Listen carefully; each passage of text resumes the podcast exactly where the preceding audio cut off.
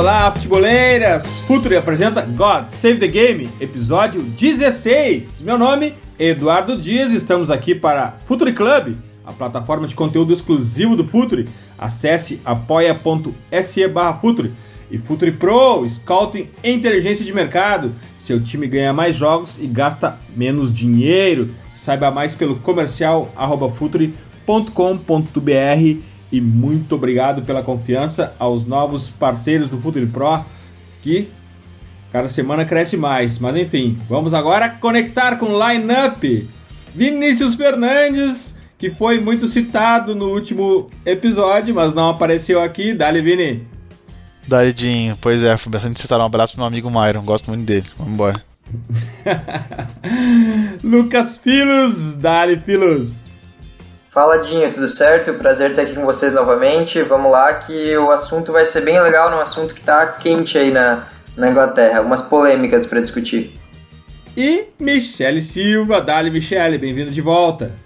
Dali, Lucas, Dinho, Vinícius, tudo bem? Vamos lá falar de dessa geração inglesa e dessa polêmica aí, né, que pintou essa nesse final de semana. Bora pra pauta.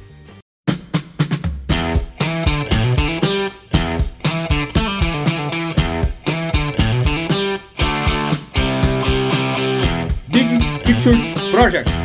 Foi isso que vazou do The Telegraph essa semana.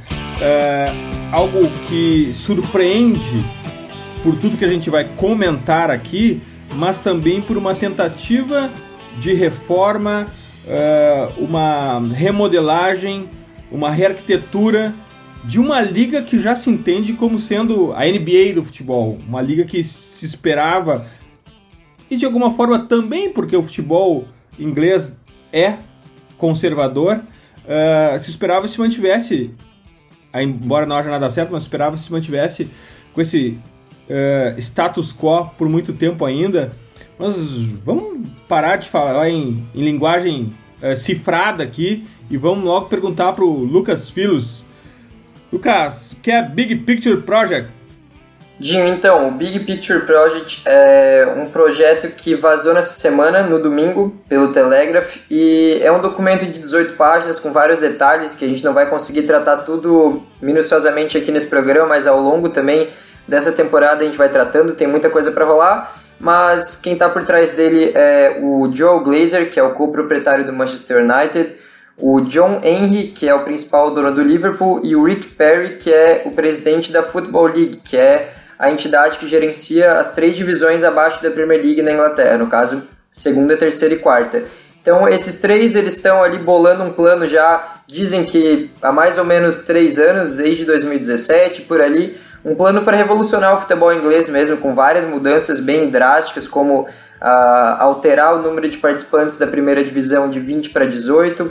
Então, seria uma mudança muito complicada até de ser aceita uh, acabar com a Community Shield, que é a Supercopa deles, a Carabao Cup também, que é a Copa da Liga, ela ou ser extinta ou então dar a oportunidade de só os times que não se classificarem para competições europeias participarem.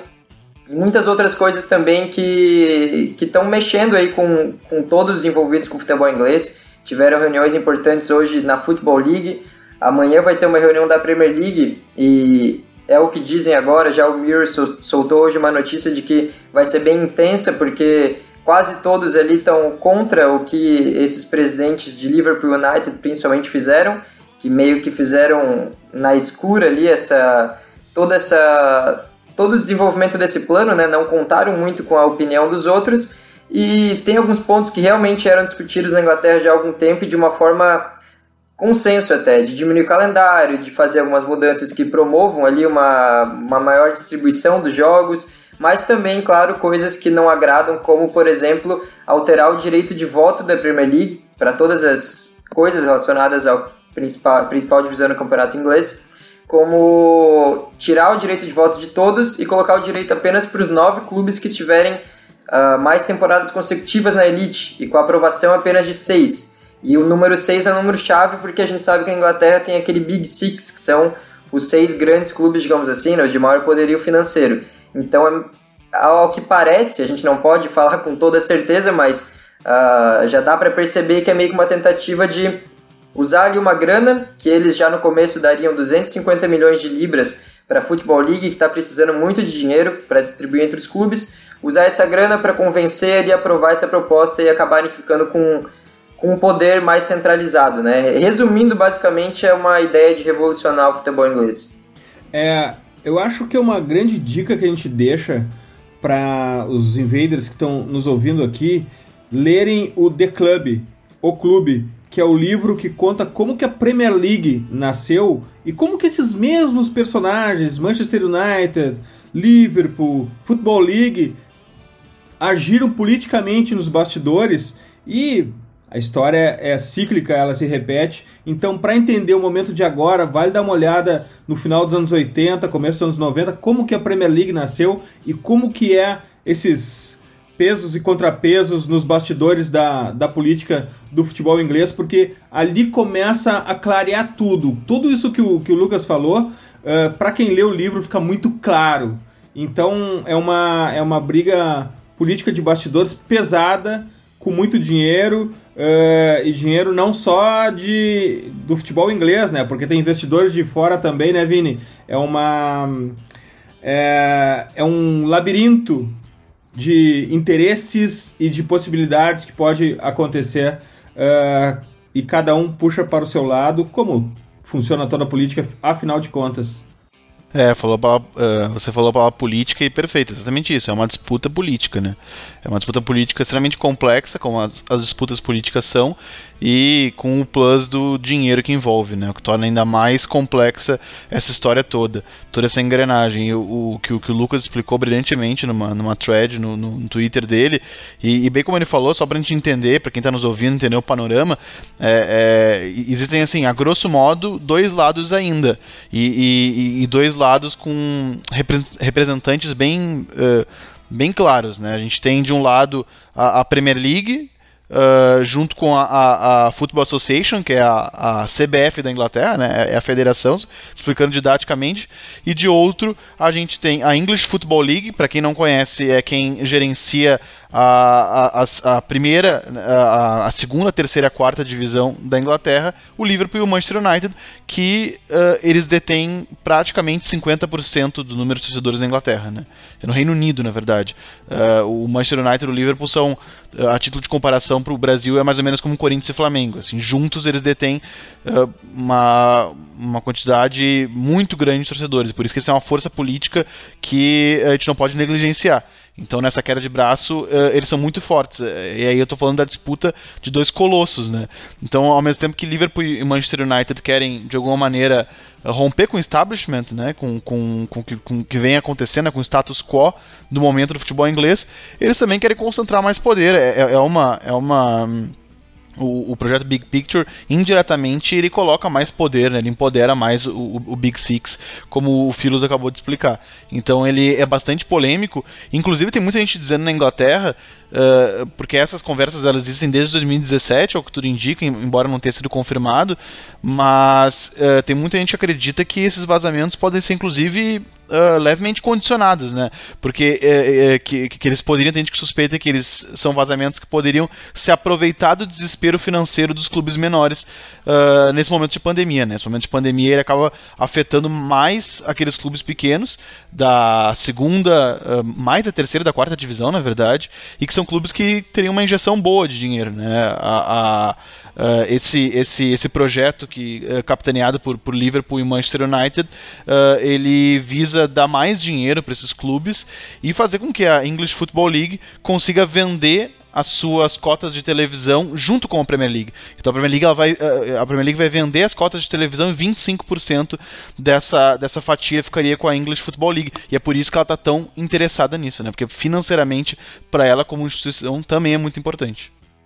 E o Vini falou em, em, vazamento de notícias, né? Como o futebol se utiliza de vazamento de notícias estratégicos para manipulação de toda uma opinião pública e até de balão de ensaio para saber se aquela alternativa que está sendo ventilada pode ou não dar certo ou será ou não bem recebida.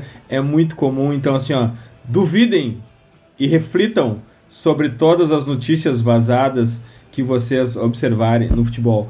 Michele tem um. O, na thread que o Lucas faz no Twitter.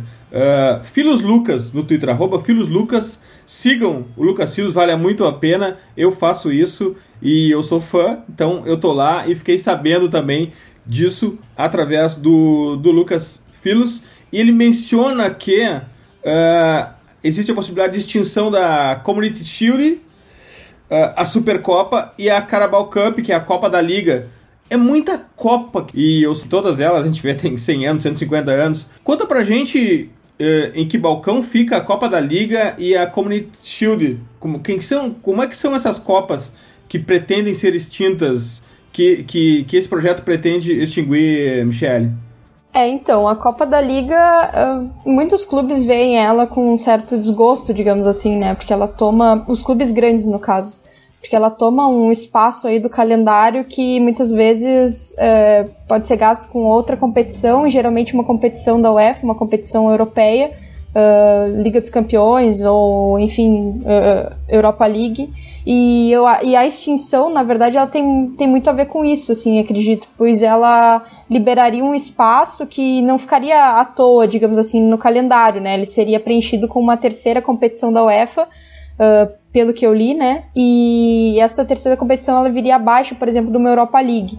Então não fica vago esse espaço, são competições tradicionais. A, a Supercopa da Inglaterra é jogo único, né? Mas é um, é um acontece há muito, muito tempo, acho que 100 anos, se não me engano.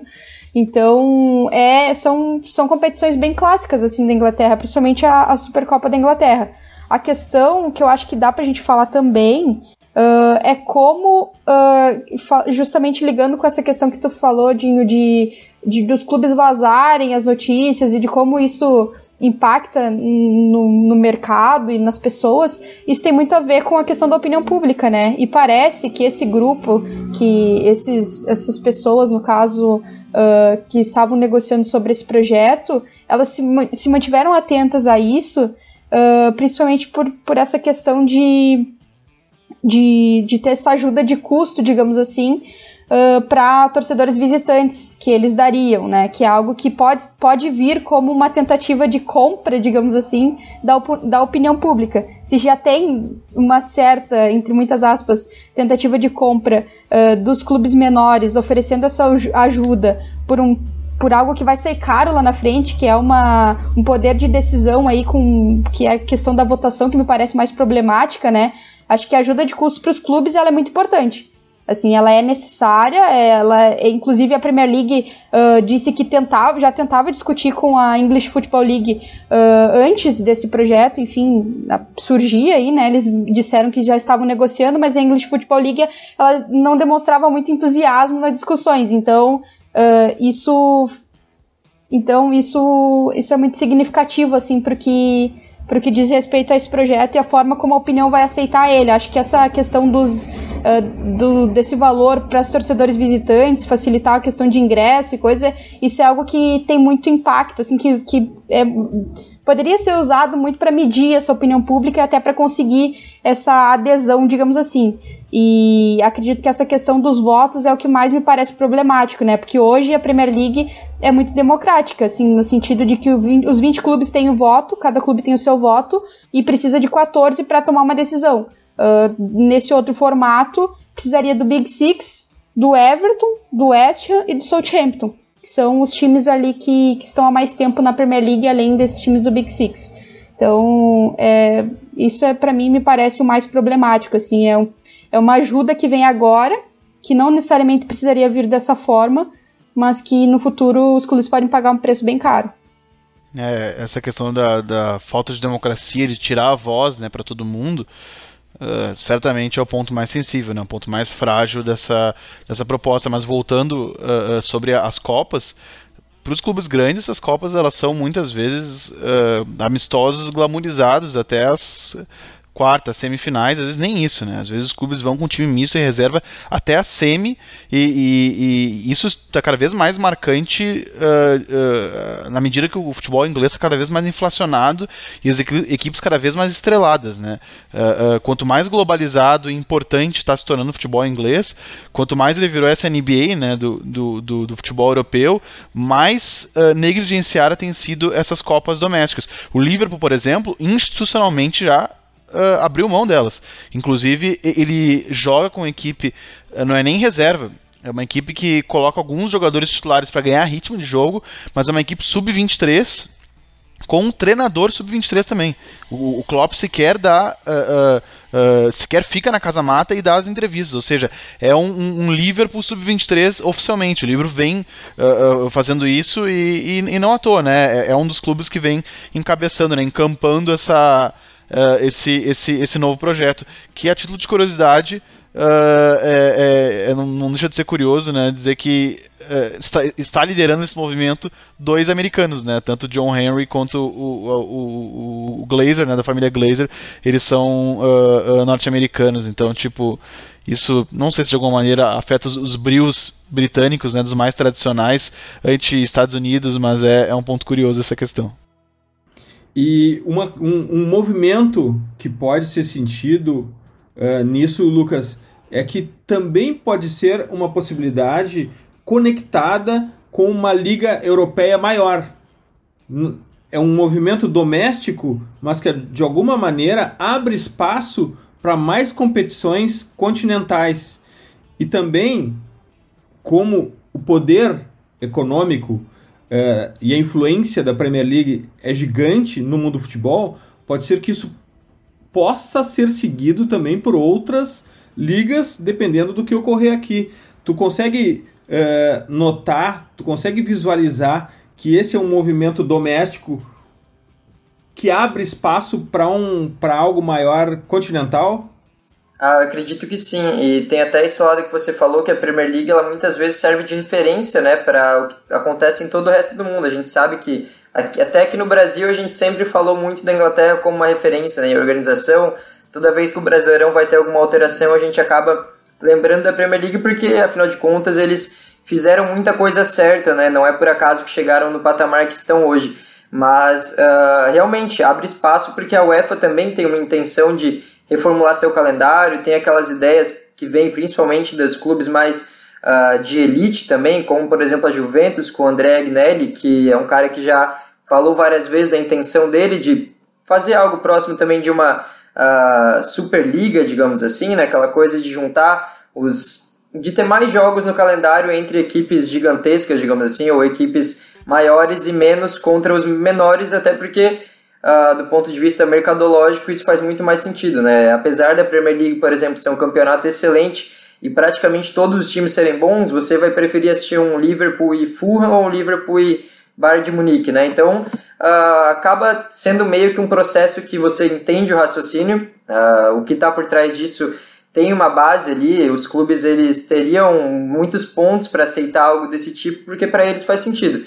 Mas tem aquele lado também de faltar uma colaboração entre todos e ah, esse é o verdadeiro ponto que diferencia essa proposta daquela da criação da Premier League, né, lá em 1992, porque lá era algo conjunto, né, era algo totalmente organizado, que teve a aprovação de todos desde o início. Uh, claro que uma coisa ou outra tinha discordância, mas era algo que claramente ia servir para elevar o nível do futebol inglês 100%. E tirando talvez alguns detalhes ali, como uh, torcida, que alguns lados se sentiram uh, meio que exclusos né, da ideia, mas no geral o futebol cresceu muito. E hoje a gente sabe que essa ideia tem vários pontos até interessantes, que tem um raciocínio, mas ela parte de um grupo muito seleto. E por enquanto, é como o Vini falou, é o ponto que vai uh, servindo aí como uma marca negativa. Mas também a gente sabe que, como por exemplo, a, o fato de ter vazado a notícia às vezes pode ser proposital, até na maioria das vezes é proposital, eu diria, eu acho que tem mais vezes que é proposital os vazamentos. Uh, tem também o lado de em negociação, em você convencer alguém a aceitar uma proposta, talvez os caras até eles já vêm com algo meio extremo ali, para na hora de estar tá conversando ali falar, não, então a gente vai tirar isso, mas vocês vão aceitar o resto. Eu não duvido que tenha algo do tipo, assim, que eles já vieram preparados para para fazer os ajustes, né? Às vezes você acaba colocando algo que nem quer muito ou nem uh, sabe que vai ter rejeição para daí os caras na negociação ali falar não, então a gente aceita, mas tirando esse ponto ou outro. Então eu acho que essa ideia ela pode acabar resultando em algo definitivo, mas com certeza não 100% como está aquele documento. Uh, vão ter que adaptar ali alguns pontos porque é um momento diferente e muita gente está tá irritada ali na Inglaterra também. É, muita gente irritada com a, a, a letargia também da, da, da, Premier League, da, da Football Association, né, da, da FA, uh, na ajuda aos clubes pequenos. Então acho que uh, também de alguma maneira o Liverpool e o United eles vão tentar capilarizar essa revolta dos menores nesse momento. Mas eu estou muito curioso, eu acho que, que essa, essa reunião de, de, de, amanhã que eles vão ter na Premier League, talvez já a gente já tenha alguns indícios de resposta, mas eu estou muito curioso para saber qual vai ser o movimento do restante do Big Six. Né? A, a, gente sabe publicamente de Liverpool e Manchester United, que inclusive já confirmaram a veracidade desse documento, uh, mas eu também estou muito curioso para saber como vai, vão se movimentar os outros os outros times, o que, o que os técnicos dirão, porque os técnicos também vão ser perguntados, uh, porque isso estourou durante uma data FIFA, né, é, é, bom te lembrar, em que não existem entrevistas coletivas né, dos, dos, dos, dos clubes, mas os treinadores vão ser perguntados e a Premier League tem treinadores que não se furtam em, em falar, né, Pep Guardiola, Jürgen Klopp, Uh, José Mourinho, então acho que uh, é algo que vai dar muito pano para manga ainda e, e, é uma história que para quem gosta de política e, e, esse desenrolar de bastidores é bem interessante.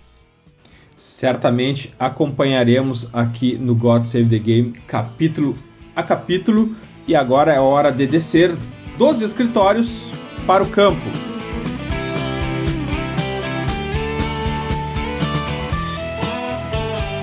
E agora o assunto que nos seduz, afinal de contas, campo e bola e é sempre a gente deixar um aviso que este não é um podcast da Premier League, é um podcast de futebol inglês. Claro que a Premier League tem a sua a sua grande participação aqui, o seu protagonismo, mas a gente fala de futebol inglês. E já que a gente fala de futebol inglês, a gente fala também da seleção inglesa.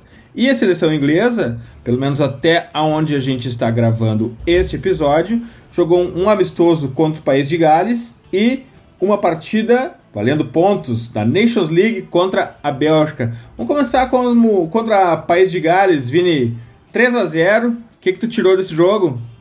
Então, esse foi um jogo bem fácil para a Inglaterra, né? Um jogo que, que o, o, o, Gary Southgate conseguiu colocar um time bem experimental, né? Ele colocou ali um, um ataque com Ings, Grealish e Calvert-Lewin.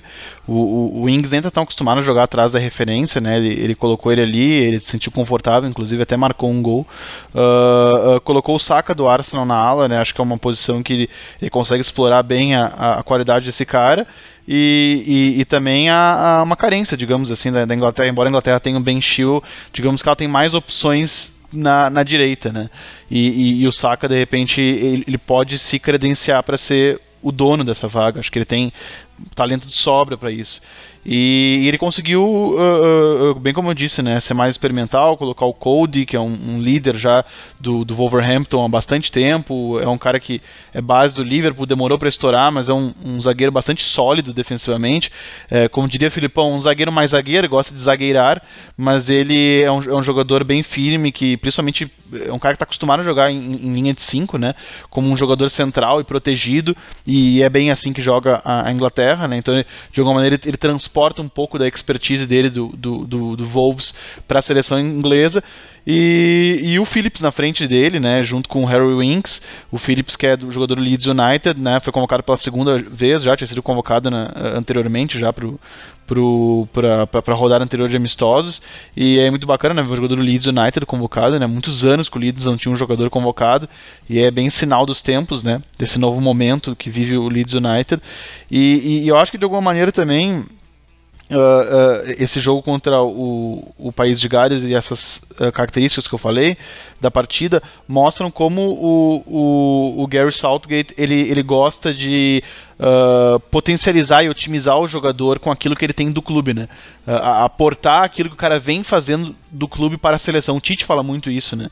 Que seleção a gente tem pouco tempo para. Ele diz a gente tem pouco tempo para treinar. Então, assim, o máximo que eu puder aportar da expertise do jogador que ele tem no seu clube para o meu time, melhor. E é por isso que o Tite, por exemplo, tem um hábito, e eu acho muito saudável para treinador de seleção, todos deveriam fazer, que é ligar para os treinadores, uh, visitar treinos, em vez de ficar só lá no camarote uh, do jogo da Champions League assistindo o Karim Loco, que também é muito importante, uh, conversar com os treinadores, ver como o, o, Firmino gosta de ser tratado. Na época o Tite ligou para o Klopp para ver como o Coutinho gostava de ser tratado também. E, e eu, eu, percebo essa característica no, no Gary Southgate também, que ele, ele me parece que ele otimiza o jogador uh, tentando transportar um pouco daquilo que ele faz no clube, no dia a dia, para o que ele faz na seleção, né? Que é de dois ou de três em três meses. É, eu acho que a característica da seleção, como tu mesmo falou, Vini, ela tem isso, né, de, de ter pouco tempo. E agora, com essa temporada típica, eu acho que tudo caminha para isso, né, e tende a beneficiar sempre esses jogadores, esses técnicos que são mais flexíveis, né? Como é uma característica do Saltgate.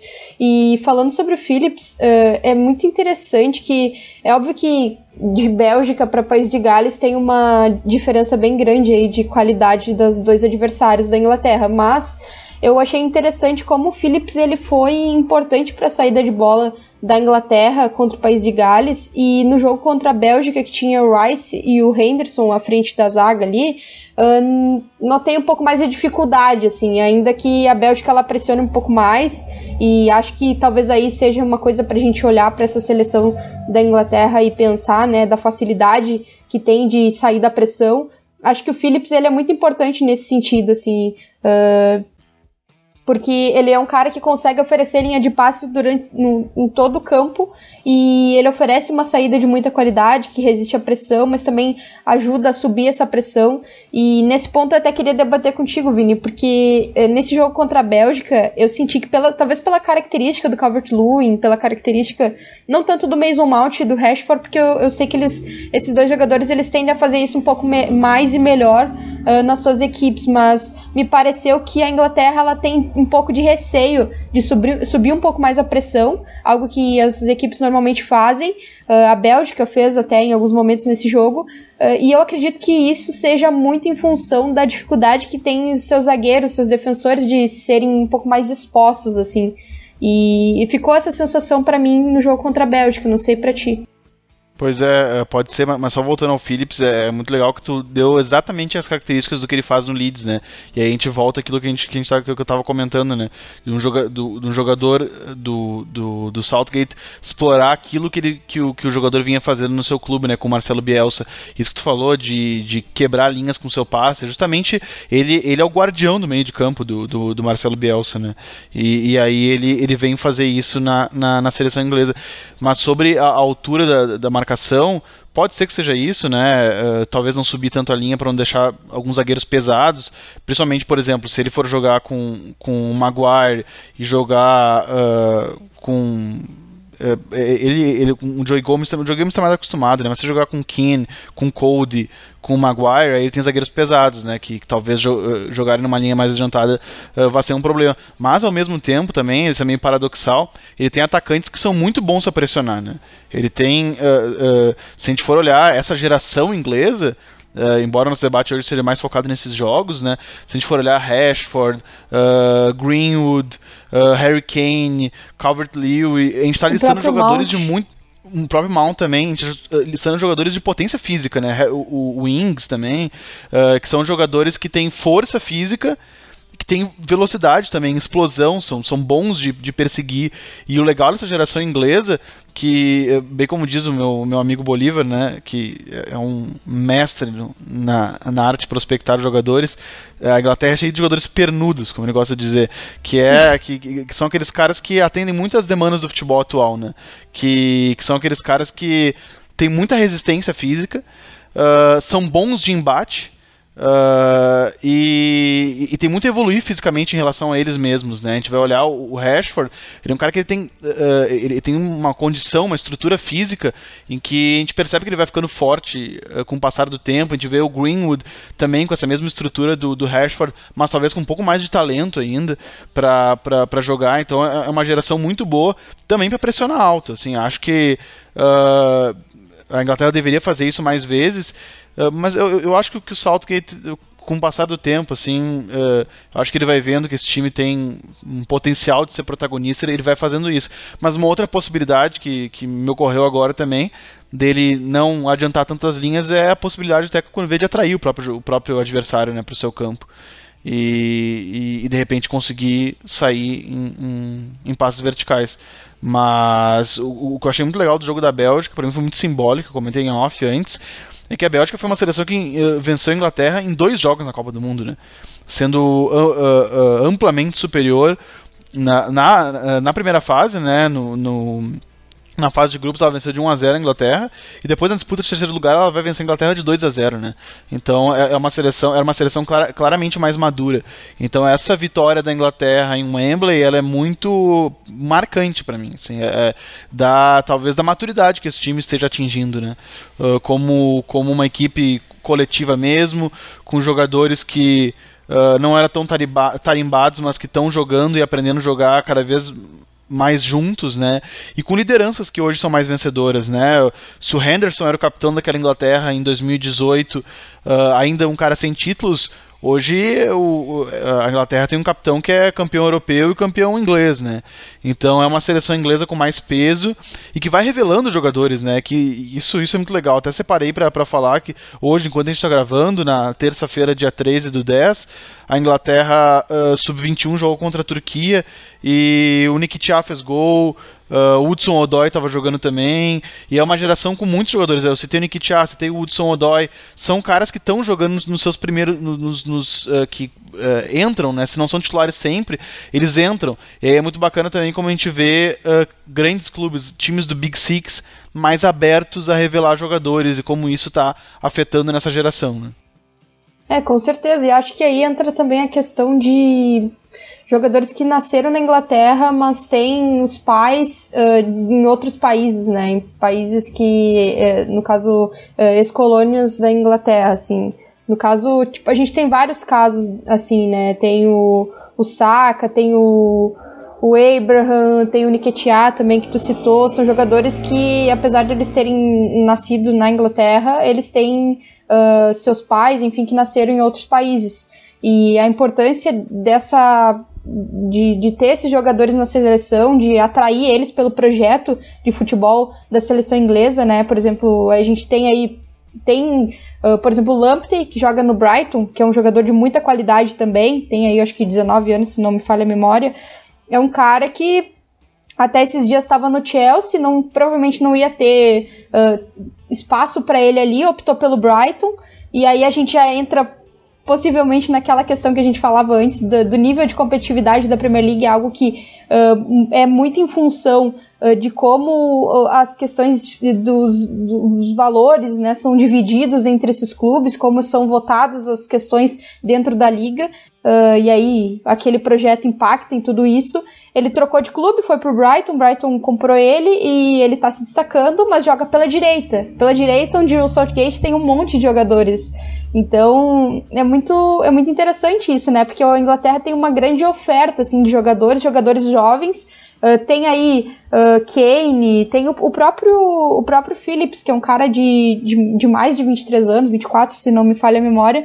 É um, são jogadores que eles, de certa forma, eles já, já não são mais tão jovens, estão ali, vão caminhar para o seu, ápice uh, técnico e tal, mas uh, tem aí uma renovação já a caminho, né? Então isso é muito legal. Já tem um, os jogadores uh, para uma renovação já incorporados a esse time e é muito interessante isso, assim. E, é um, e aí entra a flexibilidade do Southgate também.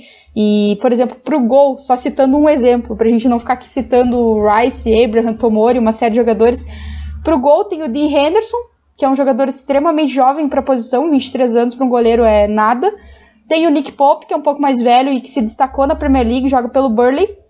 Mas, por outro lado, Southgate, nos jogos mais difíceis, ele opta pelo Pickford. Mas já nota aí que já tem duas boas opções, opções de segurança, opções que se destacam na liga, uh, na Premier League, e que poderiam muito bem servir a Inglaterra, né? E dentro desse, disso que a gente falava de subir um pouco mais a pressão e de como a defesa reage quanto a isso, acho que é interessante também essa questão de atrair o adversário para o seu campo, justamente por a Inglaterra ela uh, usufruir muito das transições ofensivas rápidas, né? Uh, mas tem opções também no sentido, no, no caso, com o Joey Gomes e com o próprio Tomori que eu citei. Tomori que é um jogador de 22 anos, do Chelsea, um cara que tem muita qualidade para essa saída de bola e que contribui muito nesse sentido, né? Então o Southgate ele tem aí um tanto jogador bom assim que eh, a gente fica até ansioso pelos próximos jogos e pelas próximas próxima Copa e como é que vai ser até para ver como que ele vai usar tudo isso, enfim, encaixar tudo isso no time, mas ele tem muito claro, assim, que ele tem um time de, de líderes, tem os líderes mais uh, velhos, digamos assim, uh, e tem os caras mais jovens surgindo, e ele tá conseguindo administrar tudo isso e vai provavelmente conseguir uma renovação aí do, da seleção inglesa para as próximas competições, e isso é muito interessante de ver, assim, a gente fala da geração belga, e tem um TPI, inclusive, sobre isso muito bom, e mas a geração inglesa também merece muito a nossa atenção. E é muito legal como a, a Inglaterra deu o tiro certo, né? Uh, sem querer, né? A gente, a, gente, a gente nunca pode esquecer que o técnico da Inglaterra para ser Sana Allardyce nesse momento, né? Uh, e, e, por causa daqueles escândalos que vazaram, uh, a torcida do Liverpool, a torcida do não gosta do The Sun, né? mas o The Sun ele, ele, ele tem a sua contribuição indireta para o futebol inglês. E, e o Sam Allardyce acabou o não que que era o, o que, que era o escândalo mesmo? Era sexual? Era financeiro? Não me lembro. Era, que envolvia apostas. Envolvia apostas. Ah, e, apostas, ele, e ele, como treinador, né? Não, não, não pode se envolver em apostas. E, e ele, para quem não, não, não conhece muito o Sam Allardyce, é um uh, acompanhante de Premier League de primeira viagem. Ele é um cara que ele tá na liga há muitos anos. assim Ele é uma figura. É uma figuraça, é uma figuraça, é, né? É uma figuraça, um cara engraçado, típico, assim. Uh, e, e ele é como aqueles treinadores antigos assim, vamos dizer, um geninho da vida, pra gente transportar pra, pra realidade brasileira. É um cara muito antigo, e a seleção inglesa, inglesa tava uh, saindo do Roy Hodgson, e todo mundo achava que seria o momento de uma renovação, e a FA foi lá e apostou no, no Sam Allardyce, deixando muita gente decepcionada, enfurecida. O Sam Allardyce uh, mal assume, eu, acho que chega a fazer um ou dois jogos, e, e estoura esse escândalo, e interinamente assume o Gary Southgate, que era o treinador da então seleção sub-21. E, e mal sabíamos que ele seria o cara certo. Justamente por quê? Porque a Inglaterra tinha muita gente nova. Então muitos desses caras que estão jogando hoje passaram pela mão dele em alguma categoria. Então ele conhece muito desses jogadores. E os jogadores ingleses gostam dele, já deram essas declarações públicas de que acham que ele é um cara muito bom. Então, uh, e, e, o que eu acho bacana no Gareth Southgate, que para mim, eu acho que ele entendeu rapidamente o que esse elenco precisa. Ele, ele percebeu, eu tenho jogadores vocacionados à verticalidade a, a, um jogo mais agudo, um jogo mais direto, um jogo de romper linhas. É, ele tem muitos atacantes de desmarque curto, né? Que são aqueles caras que vão receber em profundidade, vão quebrar a linha, uh, e, e, ele sabe que ele tem que usar isso. E já na Copa do Mundo isso foi muito bem usado. E, e acho que a, a, tendência é isso ser mais e melhor explorado. E o legal é como ele tem opções no ataque, né? É, ele, ele quase sempre joga com uma linha de 5, mas às vezes ele, ele, faz um quarteto no meio campo, às vezes ele faz 13, dois atacantes. Se ele fizer 13, dois atacantes, como ele fez na Copa do Mundo, ele tem. Ele pode jogar com uma dupla de ataque mais firme, ele pode jogar com Calvert Lewin e, e Harry Kane, imagina, dois caras sabem jogar de costas, sabem sair pro jogo. Ele pode jogar como, como essa dupla de ataque, ele pode jogar também com, com Greenwood e Rashford, os dois do Manchester United, que também sabem fazer isso. Se ele quiser jogar como vem jogando a, atualmente, que é com um pivô e dois caras abertos, ele tem Jadon Sancho e Sterling, que são caras uh, de, de, de linha lateral muito bons. Ele tem uh, na ala direita talvez o, o melhor lateral direito do mundo, do mundo, ou mais promissor, que é o Alexander Arnold. Depois ele tem o Ambisaka, que também é um cara que muito jovem, muito promissor. Na esquerda agora aparece o Saka.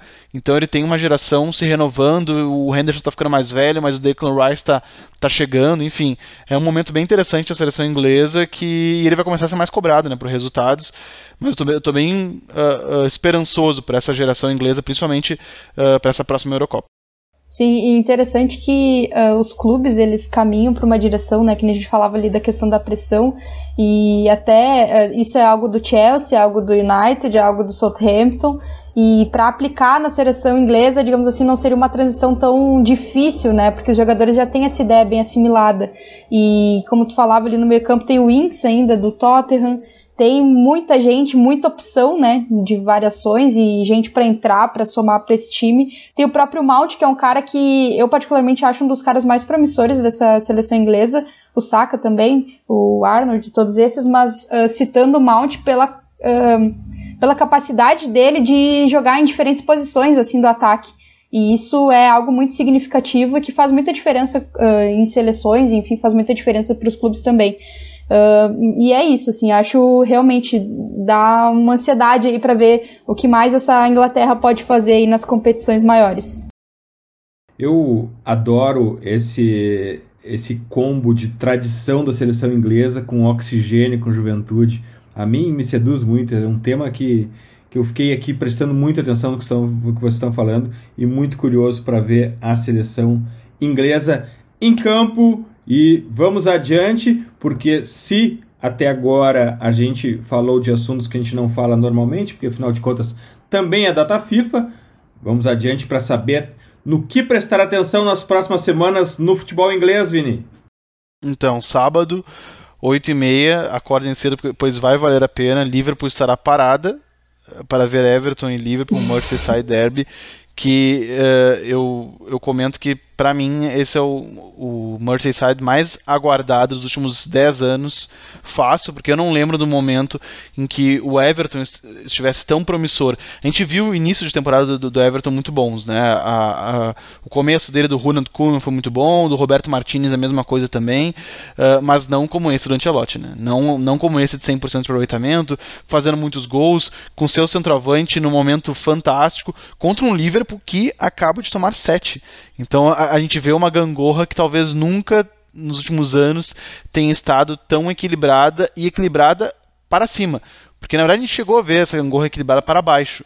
Uh, lembro lá por 2011, 2010, aquela época pós-Benítez, em que o livro estava muito mal, o Everton também não estava bem, e a gente via Merseyside Derbys muito ruins, muito violentos, porque é, é um jogo tradicionalmente violento, então eu estou esperando um jogo ofensivo, de muitas alternativas, de muitas opções, e eu estou muito curioso para ver como é que o Everton vai ser testado, né? como é que esse time do Everton vai responder à pressão do livro, como é que o Rames, por exemplo, que é um cara que uh, jogando muita bola, uh, como é que ele vai responder à, à pressão tradicional de Winaldo, de Henderson, de Milner, de Keita, enfim, de Fabinho, de quem jogar naquele meio campo.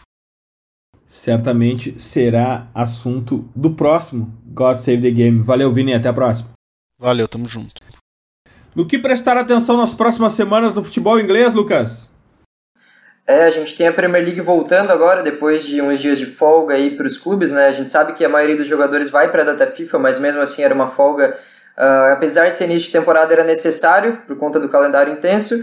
E a gente já tem alguns ótimos jogos de cara. Eu vou destacar aqui o Manchester City e Arsenal, uma partida que ela chama muita atenção desde o início, quando o Arteta foi para lá, porque coloca ali esses uh, o aprendiz com, digamos assim, o mestre e o aprendiz juntos, né? O Guardiola que trabalhou com o Arteta muito tempo como seu assistente no City e o Arsenal melhor que o City nesse início de temporada em termos de desempenho e resultado também. O Arsenal na quarta colocação e o City em décimo quarto, então o City precisa dar uma resposta para o torcedor mostrar que, que vai chegar firme ainda no topo do campeonato, ali disputar título. E o Arsenal uh, chega com um pouco menos de pressão, mas tem capacidade para buscar o resultado também. Então eu destaco essa partida.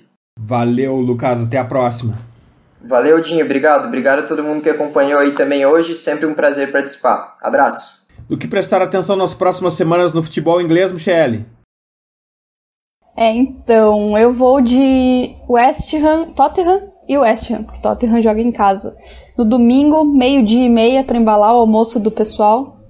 Uma equipe que o West Ham que voltou, tá vindo de uma temporada que quase caiu, né? E tá assumindo aí, pelo menos antes da parada da data FIFA, enquanto o David Moyes comandava o time pelo telefone, ele estava assumindo aí uma, uma face mais reativo, né, de fato, e estava se saindo muito bem ali com o Antônio, com o Bowen e um Tottenham que vinha muito embalado, que teve aí o Mourinho pedindo para não usar o Kane, porque precisava, precisa muito do Kane, essa combinação Kane e Son funcionando muito bem, e aquela goleada em Old Trafford, né? Então, o que que esse Tottenham vai nos oferecer ainda mais aí nessa temporada? Então, acho que vai ser um jogo bem legal para as duas equipes, para a gente acompanhar como é que vai sair o West e qual vai ser a proposta, e também para ver o Tottenham jogando contra um time que uh, forçou aí até as equipes mais reativas da liga, como o Overhampton, a realmente ficarem com a bola. Então vai ser bem legal de observar. Valeu, Michele, até a próxima. Valeu, pessoal, até a próxima. Futeboleiras, futeboleiros, nós somos o Futuri e temos um convite para vocês. Pense o jogo. Até a próxima.